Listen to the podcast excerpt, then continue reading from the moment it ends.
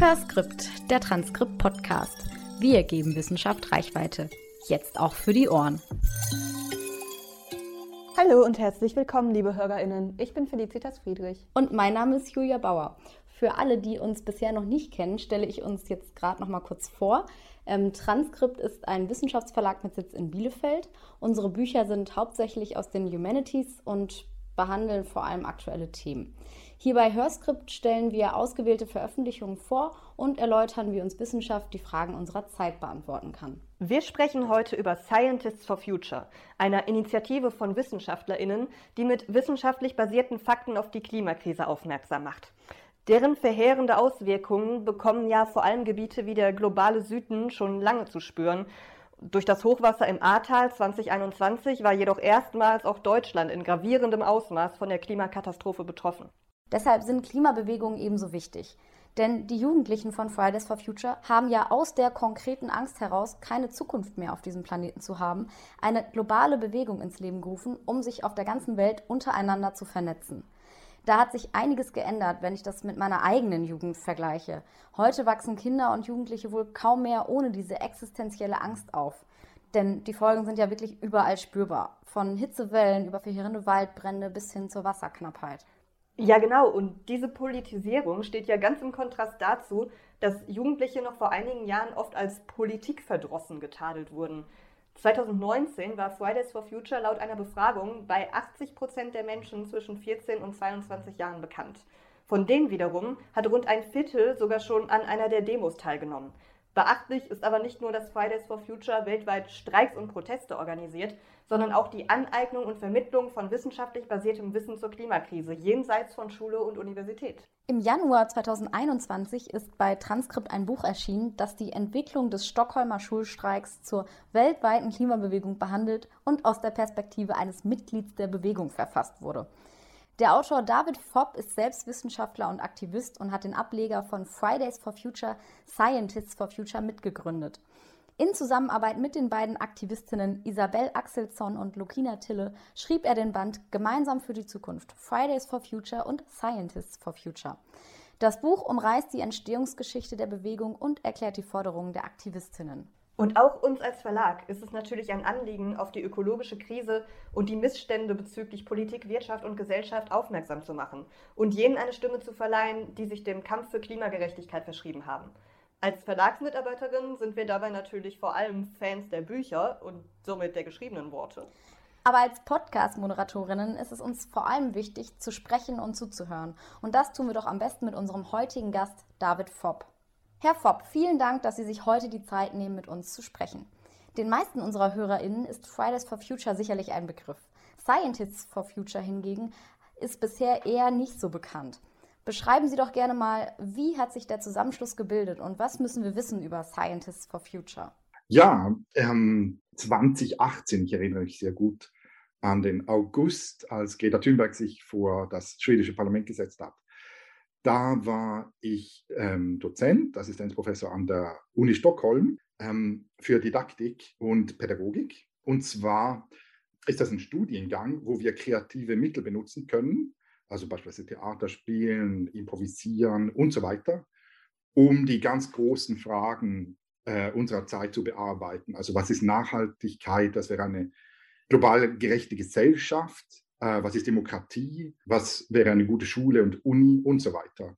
Also ich war da an der Stockholmer Uni als Dozent tätig und habe dann gesehen, äh, dass da ein Kind sich vor das Parlament setzt und sagt, äh, ich gehe nicht mehr in die Schule, ich mache da nicht mehr mit, äh, wir haben eine Klimakrise, wir müssen reagieren. Und dann habe ich mich, ich habe mit Kolleginnen gesprochen und gesagt, wir müssen da vorbeigehen, das ist ja sozusagen das, worum wir uns äh, kümmern in unserer Forschung und bin dann vorbeigegangen und habe mit Greta und auch mit den ihren Mitstreikenden gesprochen und habe gefragt, dass, was, worum geht es euch und wie können wir Erwachsenen äh, das aufnehmen und reagieren.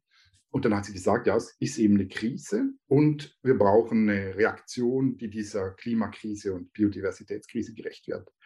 Und dabei, das war total interessant, ähm, hatte sie immer ein Papier in diesen ersten Wochen, noch monatelang, äh, bis dann der Regen und Schnee kam im äh, November, Und auf diesem A4-Papier standen einfach die wichtigsten wissenschaftlichen Fakten, also zur Klimakrise, zur Biodiversitätskrise, ähm, aber auch zu sozialer Gerechtigkeit. Wer ist es eigentlich, wer der am meisten ähm, CO2-Emissionen produziert? Das sind natürlich äh, vor allem die Menschen im globalen Norden. Ähm, wer ist es, der am meisten darunter leidet und wie schnell müssten wir jetzt die CO2-Emissionen kürzen und so weiter. Also dieses, diese ganzen, dieser ganze wissenschaftliche Hintergrund war da drauf und ich dachte, toll, wir müssen das an der Universität aufnehmen und versuchen, diese Jugendlichen zu unterstützen. Und so entstanden dann die ersten Scientists for Future Gruppen schon im September 2018, also ganz früh. Und dann dauerte es ähm, fünf, sechs Monate, bis dann in Deutschland die Gruppe um Gregor Hagedorn in Berlin ähm, die riesige deutsche Bewegung, deutschsprachige Bewegung aufgebaut hat, in einem ganz tollen, ähm, in einer Graswurzelbewegungsorganisation.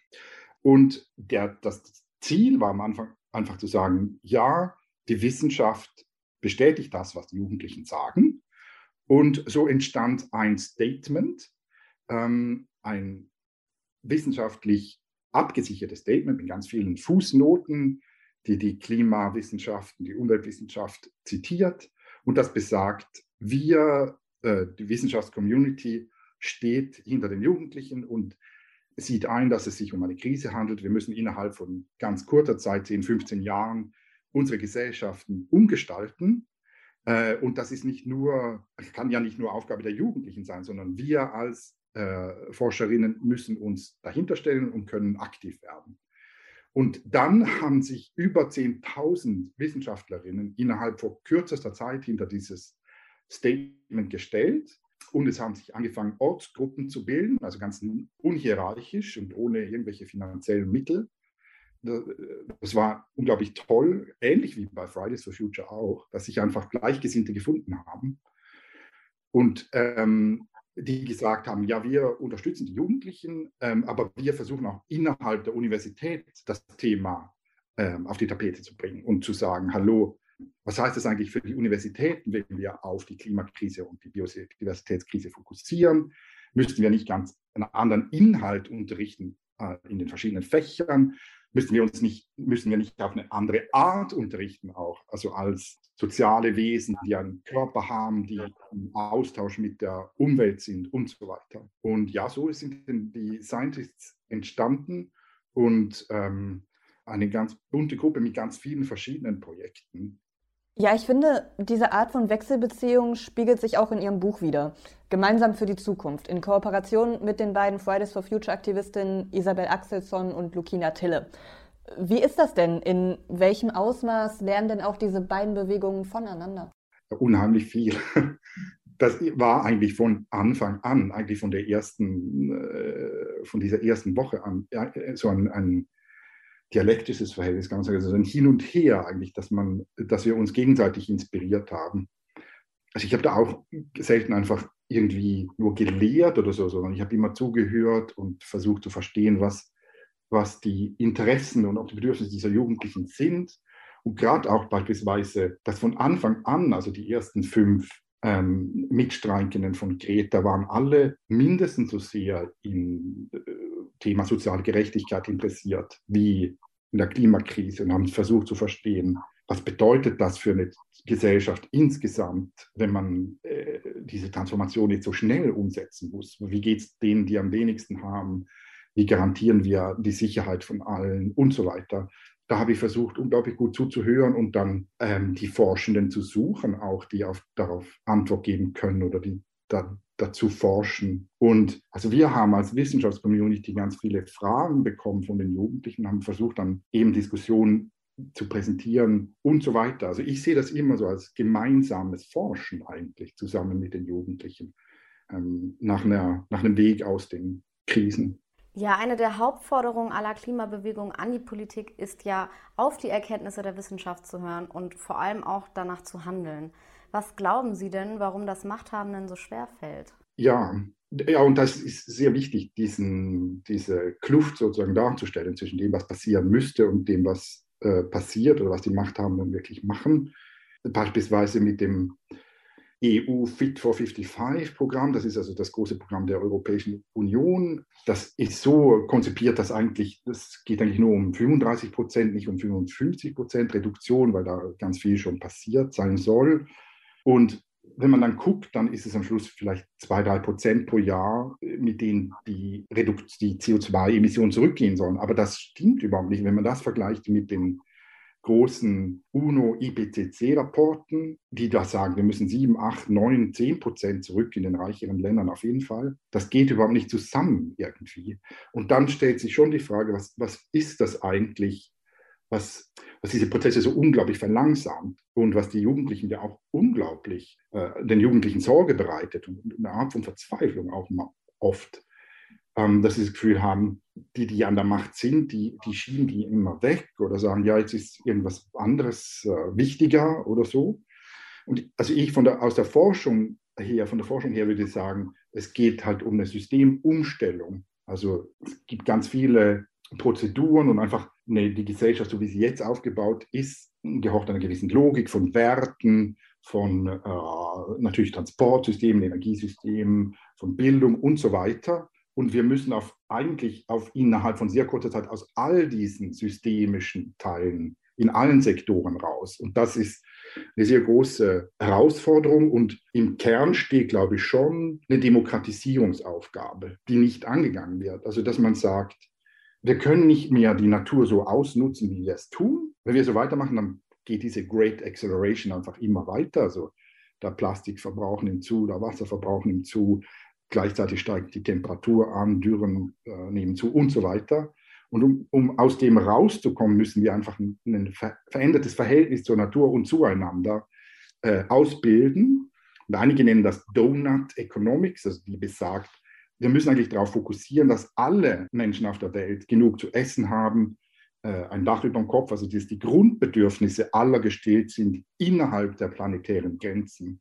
Also dass man, das ist ein Paradigmenwechsel, dass man sagt, Darauf müssten jetzt alle fokussieren, statt auf dieses alte Systemmodell von kurzfristigem Wirtschaftswachstum und so weiter. Und das, diese Werteverschiebung hinzukriegen und diese Verschiebung im ökonomischen System und so weiter, das ist natürlich eine riesige Herausforderung. Ja, und diese Sturheit der Politik ist ja das eine Problem, aber vor allem auch in der Zivilgesellschaft gibt es ja nach wie vor laute und teils richtig aggressive Stimmen, die zum Beispiel die Klimakrise leugnen und junge Aktivistinnen anfeinden, teils auch auf misogyne Art und Weise.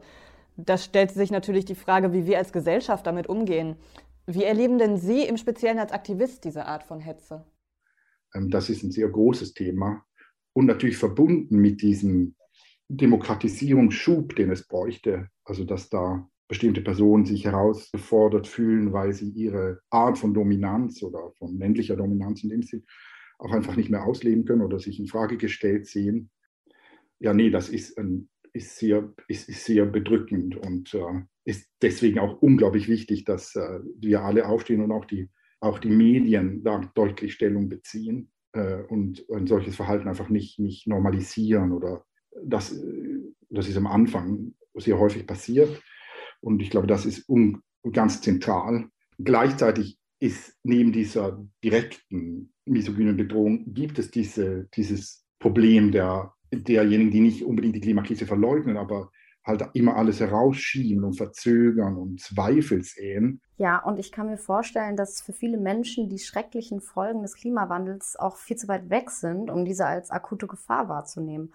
Und selbst wenn es dann mal zu Extremwetterkatastrophen kommt, wird oftmals auch die Verbindung mit dem Klimawandel geleugnet bzw. überhaupt nicht anerkannt. Ja, und da mache ich mir auch unglaublich Gedanken, weil, also wenn man die, die Jugendlichen sieht, wie sie da kämpfen und das geht ja um deren Zukunft, manchmal macht mich das unglaublich wütend und auch, oder auch traurig oder verzweifelt, einfach zu sehen, dass da so wenig passiert oder so langsam.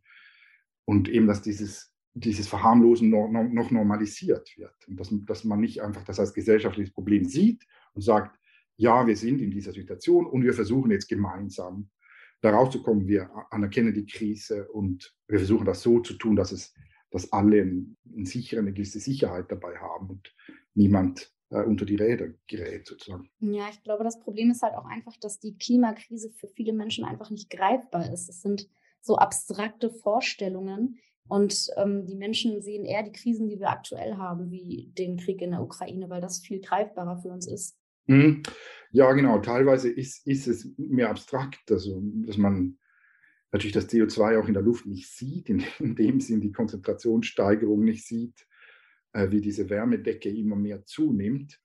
Auf der anderen Seite ist es natürlich schon auch so, dass viele dieser Jugendlichen, also mittlerweile durch die Bewegung auch einfach ihre Freundin im globalen Süden gewonnen haben und fast 24 Stunden am Tag im Austausch sind mit den Aktivistinnen in, auf den Philippinen oder in Brasilien, äh, in Manau beispielsweise im Regenwald und da schon mitkriegen, wie plötzlich dann die Stürme über ganze Dörfer kaputt machen oder äh, die Dürren jetzt in Italien beispielsweise, dass das über diese Freundschaften schon auch unglaublich nah kommt, aber, aber offenbar noch für einen großen Teil der Bevölkerung äh, zu wenig. Oder das, das ist auch zynisch gesagt. Also das ist ja auch das Schlimme daran. Wir wollen ja nicht, dass es so spürbar wird für alle natürlich.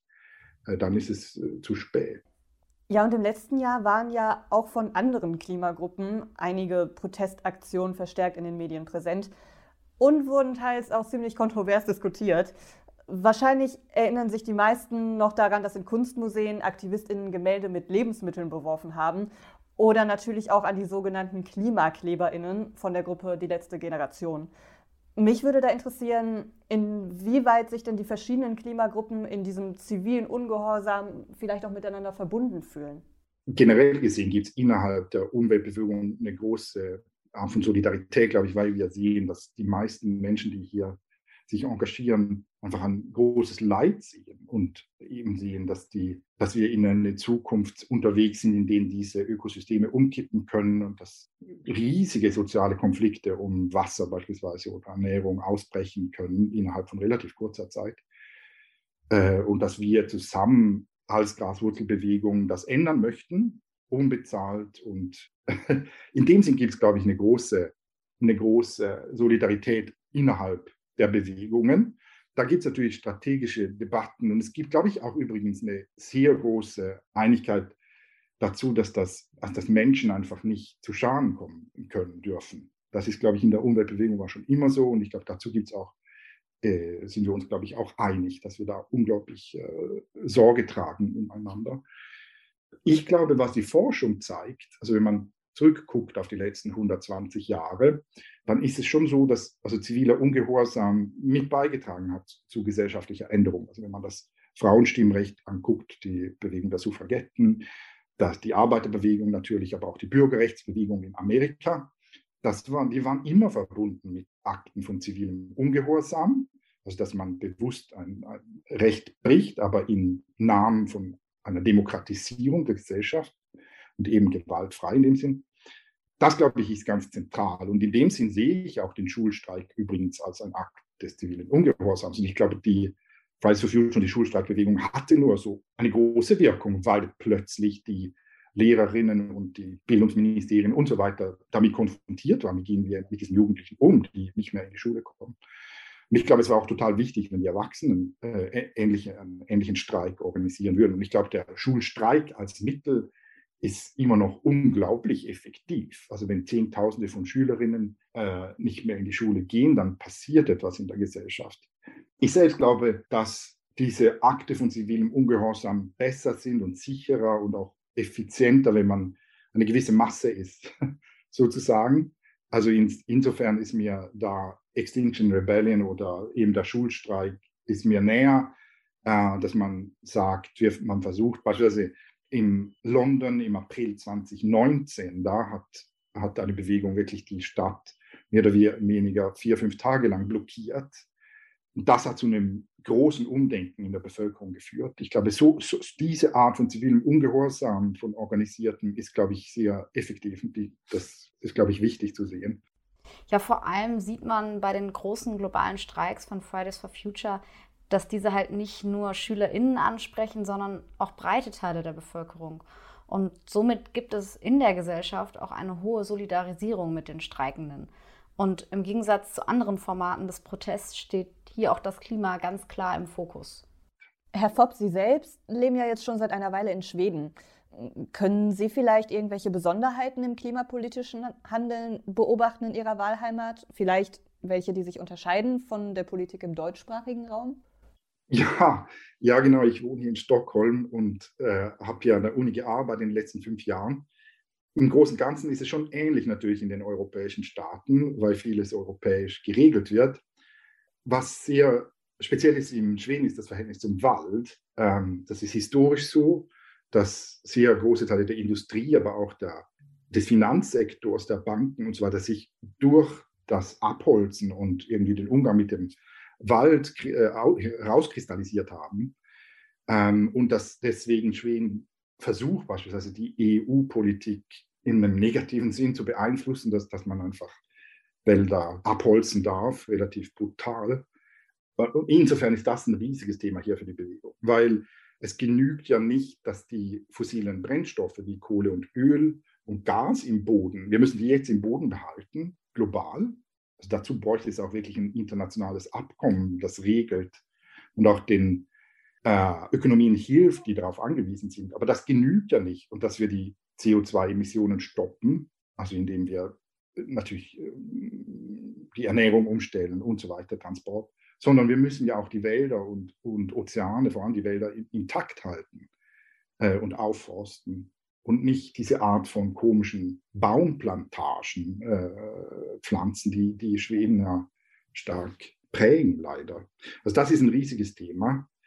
Aber was auch interessant ist, was viele, was denen nicht bewusst ist, ist ja, dass Greta angefangen hat zu streiken vor einem rot-grün regierten Parlament. Es ist immer noch eine rote Regierung. Und das ist schon auch ein, ein, etwas, was uns natürlich alle beschäftigt, dass, äh, dass es wenige Parteien gibt, die dann wirklich die Krise ernst nehmen als Krise, sondern dann schon eben alle die ganze Zeit so tun, wie wenn man noch 20, 30 Jahre Zeit hätte. Das ist sehr ähnlich hier äh, und ich glaube in Deutschland und in der Schweiz.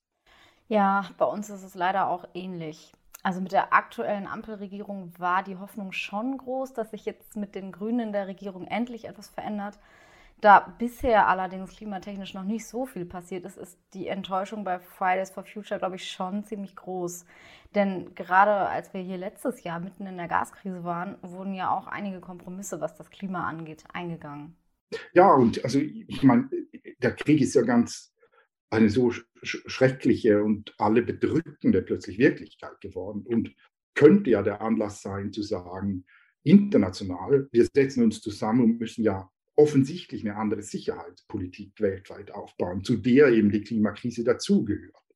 Also zu der eine Umformung der UNO-Institutionen gehört. Dazu forschen ganz viele meiner Freundinnen. Und dazu gibt es ja auch konkrete Vorschläge. Da, müssten, da müssen die Politikerinnen wirklich den Mut haben zu sagen, ähm, wir leben in, in einer Welt, die herausgefordert ist jetzt von Bedrohungen, auf die man anders reagieren muss, äh, als das vielleicht vor 30 Jahren der Fall war in dem man zusammenarbeiten muss, ganz anders und äh, ähm, auch die Ressourcen wie Kohle und Öl anders sehen muss. Das fehlt mir. Also diese, dass man immer nur auf irgendwelche Krisen reagiert, dass man sagt, man formt politisch jetzt einen Aufbruch, der dafür sorgt, dass alle ein würdiges Leben leben können und, und, und äh, wir diese Ressourcen teilen. Ja, ich glaube allerdings auch, dass gerade aktuell auch die Zusammenarbeit zwischen den einzelnen Staaten super schwierig für ähm, Politiker in, in Demokratien geworden ist, weil wir ja gerade auch aktuell sehen, dass es immer mehr autokratische Länder gibt. Und ich glaube, wir als demokratische Staaten einfach noch nicht wissen, wie wir mit solchen Entwicklungen umgehen können, was jetzt natürlich für die Klimakrise absolut fatal ist. Ja, das ist ein Punkt. Gleichzeitig ist das auch, ist, glaube ich, auch eine Art von Selbstkritik angebracht, natürlich, also teilweise, dass, dass diese die demokratischen Staaten, wenn man das so sagen will, die ganze Zeit zusammengearbeitet haben mit diesen Petro, also mit diesen Ölstaaten, ohne das in Frage zu stellen. Und äh, wie ich gesagt habe, dass es, glaube ich, schon global auch bei uns äh, ein Umdenken braucht, was diese Grundwerte anbelangt, also der Demokratie und äh, dass wir auch ja innerhalb von Staaten unglaubliche Ungleichheiten in Kauf nehmen, äh, die nicht gerechtfertigt sind. Und wenn man Oxfam, diese Oxfam-Rapporte anguckt, die genau gucken, wer ist es denn, der am meisten CO2 produziert und wen betrifft es am meisten, dann ist es schon so, dass gendermäßig und ethnizitätsmäßig und, und so weiter, das sind schon die weißen äh, männlichen Wesen, denen auch oft die, diese fossilen Industrien gehören und die sie leiten, dass die am meisten ausstoßen. Also insofern ist da schon auch innerhalb von unseren europäischen Staaten ein Umdenken irgendwie angebracht. Und ich glaube, das ist auch das Interessante an den Bewegungen, dass, dass sie diese Sicht auch entwickelt haben und gesagt haben, ja klar, wir gehen in einen Prozess dieser Demokratisierung rein und gucken, was würde es bedeuten eigentlich, da mehr Gleichheit äh, herzustellen und mehr Kooperation. Ihr Buch ist ja jetzt schon seit gut zwei Jahren bei uns erhältlich. Wen sehen Sie denn hier als Ihre Zielgruppe und vor allem, was sollen die Menschen daraus mitnehmen? Ich denke, dass das Beste wäre, wenn ganz viele Menschen das Buch lesen würden, die ahnen, dass es die Klimakrise gibt, äh, die das nicht verleugnen, aber die zu denken, ja, aber was soll man da machen? Also das ist ja so ein bedrückendes Problem. Irgendwo schwirrt das rum im Hintergrund, aber ich kann mich jetzt nicht drum kümmern oder ich weiß nicht recht, was, was ist eigentlich mein Platz, meine Rolle in der Gesellschaftsumstellung. Kann, ich kann doch da als Einzelperson gar nichts beitragen. Oder Menschen, die denken, ja doch, die neugierig sind, was machen möchten, aber äh, politisch nicht genau wissen, in welche Richtung, was es überhaupt für Instrumente gibt. Die beiden Gruppen, glaube ich, wären genial. Das können Studierende sein oder Eltern, aber auch natürlich Wissenschaftlerinnen, aber auch die ganz breite Bevölkerung. Deswegen habe ich es auch als Erzählung geschrieben und nicht nur als Faktenbuch, also als Ich-Erzählung und, und switche dabei immer hin und her zwischen der Jugendgruppe auf dem Münzplatz, das ist sozusagen die Hauptperson, und dann äh, das, was an der Uni an Stockholm passiert und meine, mein eigener Unterricht und wie man dazu denken kann. Weil ich denke, was ich versuche mit dem Buch ist ja, zu zeigen, relativ nah am Detail dran, wie, wie wir so eine Bewegung aufgebaut haben, wie die Scientists for Future oder wie die Fridays for Future sich organisiert haben, wie sowas überhaupt gehen kann und wie es ganz verschiedene Rollen gibt und wie jeder Mensch eigentlich äh, seine Rolle in, diesem, in dieser Gesellschaftstransformation finden kann, auch wirklich. Das ist so ein, denke ich, so ein, so ein inspirierendes Buch in dem Sinn, sollte es sein, versucht es zu sein.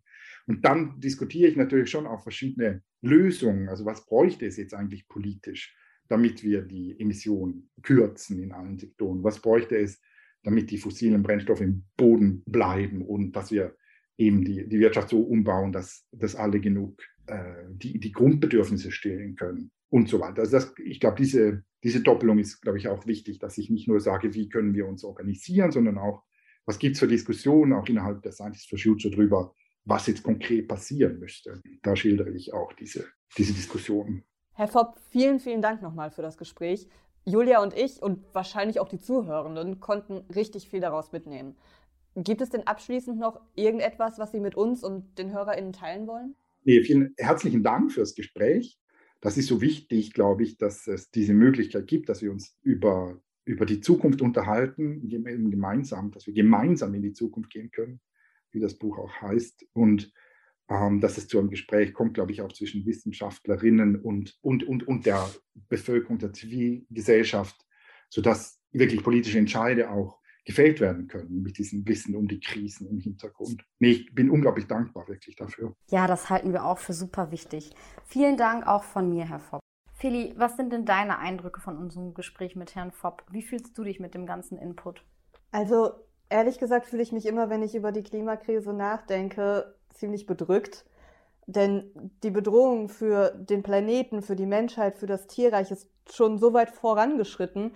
Und das finde ich einfach immer wieder erschreckend, dass die Gefahr jetzt auch schon so nah ist und wir trotzdem den Gedanken einfach wegschieben im Alltag. Und besonders für die Generation nach uns tut es mir so leid, denn 2021 prognostizierten ForscherInnen Folgendes. Kinder, die 2020 geboren wurden, werden höchstwahrscheinlich im Laufe ihres Lebens bis zu 30 Jahrhundert-Hitzewellen durchmachen. Das sind siebenmal so viel wie eine Person, die heute 60 ist. Und das im reichen Mitteleuropa, wenn die heutigen Klimaschutzzusagen der Politik nicht sofort aufgestockt werden. Okay, das ist schon ziemlich heftig. Und manchmal wird ja durchaus in den Medien davon gesprochen, was man halt auch als Einzelperson tun kann um der globalen Erderwärmung entgegenzuwirken. Die Rede ist ja halt häufig vom ökologischen Fußabdruck. Aber ganz ehrlich, ich persönlich finde auch, dass ein bewusster Lebensstil zwar wichtig ist, allerdings muss hier auch der Staat eingreifen und Rahmenbedingungen setzen. Denn die Problematik kann eben nicht auf das einzelne Individuum abgewälzt werden. Und zudem sind laut einer Analyse des Carbon Disclosure Projects von 2017 70 Prozent der globalen Emissionen auf nur 100 Produzenten zurückzuführen. Und das sind hauptsächlich fossile Unternehmen oder Staaten, die auf fossile Energien setzen. Ja, und besonders frustrierend ist es dann natürlich, wenn man denkt, ich selbst versuche ja im Alltag immer wieder klimaschonend zu leben. Und ich verzichte auf Fleisch oder Flugreisen, fahre kein Auto, achte auf meinen Warmwasserverbrauch. Und doch ist der Beitrag minimal, den ich damit für den Klimaschutz leiste. Weil die Probleme auf der systemischen Ebene so gravierend sind, dass Einzelpersonen da kaum was ausrichten können. Ja, das stimmt. Aber trotzdem ist es ja durchaus so, dass der erste Berührungspunkt von Privatpersonen mit dem Thema Klimakrise oft auf der individuellen Ebene im Alltag stattfindet. So wird auch Seraya Bock, Wissenschaftler im Bereich der Klimaforschung, in einem Artikel von Quarks zitiert. Wichtig sei, dass man nach dieser ersten Berührung, nach dieser Erkenntnis, der Klimawandel betrifft auch mich persönlich, im nächsten Schritt politisch handelt, raus aus der Individualität und rein in das kollektive Handeln, sagt Bock. Hier gehe es vor allem darum, unser Wirtschaftssystem zu hinterfragen. Ja, genau. Und ich finde, Klimaaktivistinnen sind dafür ein hervorragendes Beispiel.